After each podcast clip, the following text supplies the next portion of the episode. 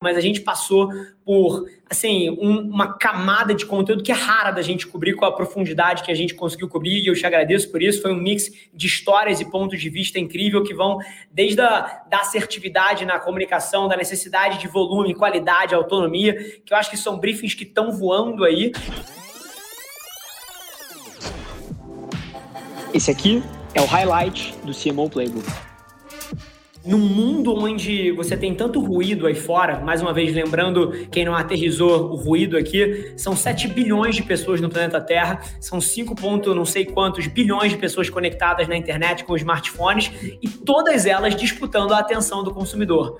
Então, as marcas como estratégia de, de comunicação e de conexão, é, irreverência, entretenimento, cara, que qualquer coisa que gere relevância e permita a sua marca ser falada, por exemplo, não só quando você está se posicionando, mas também que sugere conversas e que a marca possa perpetuar um efeito um pouco dessa comunicação, eu não tenho dúvida que isso é chave para o sucesso. Se você pudesse contar uma história marcante de alguma campanha irreverente que pode ter te marcado como profissional ou, ou na execução de alguma marca, o que, que você acha que tem de insight aqui? Que, qual foi essa história? Acho que isso fecharia com chave de ouro aqui um pouquinho desse tópico de reverência, coragem e ajudaria também as pessoas a aterrizarem um pouquinho como é que isso se materializou no mundo real aqui. Legal, acho que você tocou num ponto chave para mim como profissional de marketing, que é a relevância. Perfeito. E aí, ele está absolutamente overwhelmed e, e ele está asfixiado com a quantidade de mensagens que, que, a gente tem. A gente sofre disso, né, como profissional de comunicação. Vamos ser sinceros, o FOMO, Fear of Missing Out, né? 100%. Não, olha o WhatsApp, cinco minutos, cara, já surgiram 25 coisas. Você fala, meu, tô out tô fora. Então, se a gente, como profissional de comunicação, já sofre disso, imagina o consumidor. Isso é uma coisa que eu falo muito e discuto com os meus times no dia a dia, né? Que é a gente acha que a campanha vai ter a fase 1, fase 2, e aí depois a gente vai entrar, e aí Cara, esquece, o consumidor está recebendo 500 interações. Então, o fato de ser relevante, que para mim você tocou no ponto-chave, que é um dos pontos mais importantes em comunicação para mim, e trazer isso de uma maneira que gere conexão, é a, é a, mina de ouro da comunicação, né? Ilustrando com um exemplo, como você me pediu, eu vou trazer até um exemplo recente, tipo, do, do ano passado. A gente fez uma campanha de Black Friday, né? E pela primeira vez, de maneira inédita, né? Como você sabe, eu estou à frente aí, liderando as marcas da Cons. A gente trouxe uma, uma coisa que nunca tinha acontecido antes, que é what if e se as marcas Brastemp e Consul, no meio da Black Friday, que é uma das datas sazonais para nós e para eletrodomésticos importantes, se conversassem. Escuta aqui, vamos direto ao assunto, que eu tô com o negócio entalado com você. Fala logo tudo. Fala tudo eu tô para falar isso com você já tem um tempo já. Eu gravei, eu fui chamado para gravar uma campanha da Consul você fez a louca, passou dois meses, você está fazendo campanha da Brastemp. Você acha legal eu estar tá na Cons e você tá na Brastemp? Você acha que isso vai ser bom para nossa relação? E começassem a meio que se enfrentar e brigar e falar: opa, mas olha aqui, Brastemp, Consul. Então a gente já vinha de um, de um histórico com o Consul, com o nosso querido Paulo Gustavo, que está aí, obviamente, a gente está acompanhando de perto, como Consul, mandando Sim. Positivos aqui, mas ele é o nosso embaixador oficial. Ano passado a gente fez uma campanha incrível com ele, que ela foi 100% digital first. Se botar essa blusa agora no microscópio, ela tá limpa. Agora, se mandar pra um guru, ela tá imunda, tá carregada. Agora, tava pensando aqui, se a Consul lava até edredom, ela tira o carrego dessa blusa com certeza. E ela, em menos de uma hora, gerou um milhão de views. Acho que não tem maior relevância do que isso, prova de relevância para um marketeiro, né? Então, foi content nativo digital. Quando isso começou a crescer, né, isso é bacana, para mim o profissional de marketing tem que se, ir se adaptando, né? Não foi nada premeditado, mas na Black Friday a gente falou, what if se a gente juntasse Brastemp e Consul e elas meio que começassem a brigar nessa data sazonal de Black Friday. Isso para mim é ousadia, isso é conteúdo relevante e isso é irreverência e conexão.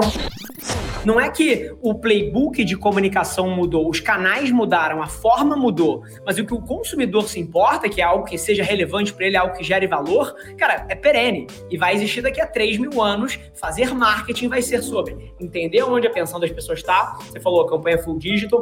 Número dois, chegar ali com alguma comunicação relevante que gere valor para essa pessoa. Então, é, é, claro que a história é específica de 2020, 2021 e super relevante no contexto que a gente existe, das marcas se falando redes sociais, mas o princípio por trás, ele serve para os próximos 300 anos e acho que isso é uma coisa super interessante. Agora, A gente falou de formas específicas de gerar relevância, coragem e reverência. Que outras coisas no seu passado recente você tem entendido que tem gerado relevância para as pessoas? O que, que aprimora esse diálogo das marcas com as pessoas? O que, que tem sido parte do seu flywheel aí, de como você tem conduzido as marcas que você toca? Olha, eu acho que você falou uma coisa muito interessante que é relevância é uma coisa que a gente estudou lá atrás, né? Que a gente continua estudando e que vai valer para os 300 anos próximos, né?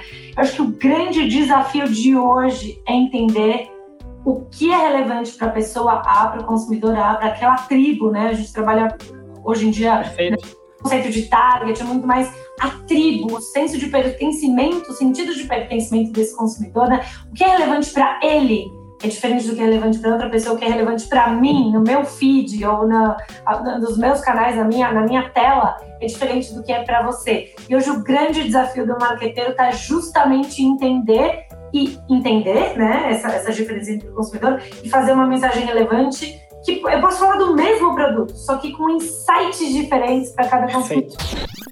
Pessoal, não é possível que no contexto que a gente está, as mulheres ainda gastem o dobro de tempo das tarefas domésticas versus os homens. E a gente trouxe essa campanha à vida. Essa campanha vai sair esse fim de semana. Então, as we speak, ela está sendo aí terminada. Estou falando aqui super primeira mão aqui no podcast. A gente nem, nem anunciou ainda para quase ninguém. O consumidor ainda não viu. Ela sai esse fim de semana e é justamente uma campanha de lavadoras automáticas, máquinas de lavar. E quando a gente está fazendo o briefing internamente, a gente imaginou por que, que a gente está fazendo isso? Qual é o propósito? A gente tem uma dívida histórica. A gente tem que mitigar essa dívida histórica da mulher ter entrado décadas depois no mercado de trabalho versus homens. E o que mais emblemático que isso do que nós, como marcas icônicas de eletrodomésticos, dissociarmos o eletrodoméstico da mulher? Olha assim, incrível. E a data do Dia das Mães, é para ficar claro, é uma data super importante para o varejo e é uma data que vai continuar. E eu acho incrível o trabalho que as marcas fazem para se conectar com as mães nesse momento. Agora, eu, como líder, eu e meu time, como líderes de marcas de, de eletrodomésticos, assim, é urgente, é iminente a gente desassociar isso e, e a campanha fala justamente isso. Tarefa doméstica é tarefa de todos. Lavadoras Brastemp, sem dúvida, para todos. Então, eu estou muito orgulhosa da campanha. Já viu que eu dei até uma resposta longa demais aqui, eu me emociono bastante quando eu falo essa campanha, me empolgo, mas é isso.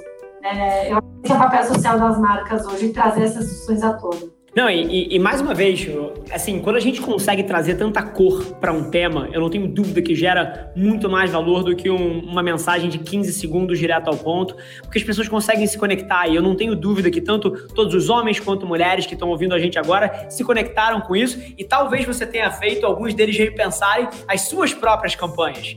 E olha que interessante, e, e esse é um pouco da responsabilidade de você ser um comunicador, de você ter um, um palco como esse daqui, porque eu não sei se você tem noção disso, mas talvez você tenha acabado de impactar a campanha de Dia das Mães de talvez 200, 300, 500, talvez mil marcas no ano que vem, tá, Aline? Então, por isso, eu te agradeço. Eu vi isso acontecer na minha casa, a minha esposa, e mais uma vez, não é que eu não estou presente, mas a, a, minha esposa também trabalha pra caramba, talvez mais do que eu, e eu vi um pouco dessa dinâmica mudando, principalmente quando a gente perdia algumas ajudas que eventualmente a gente tem o privilégio de ter por conta da Covid, e eu vi alguns desses trade-offs, e é curioso, porque você me fez repensar talvez algumas coisas aqui, sendo que a campanha nem saiu ainda.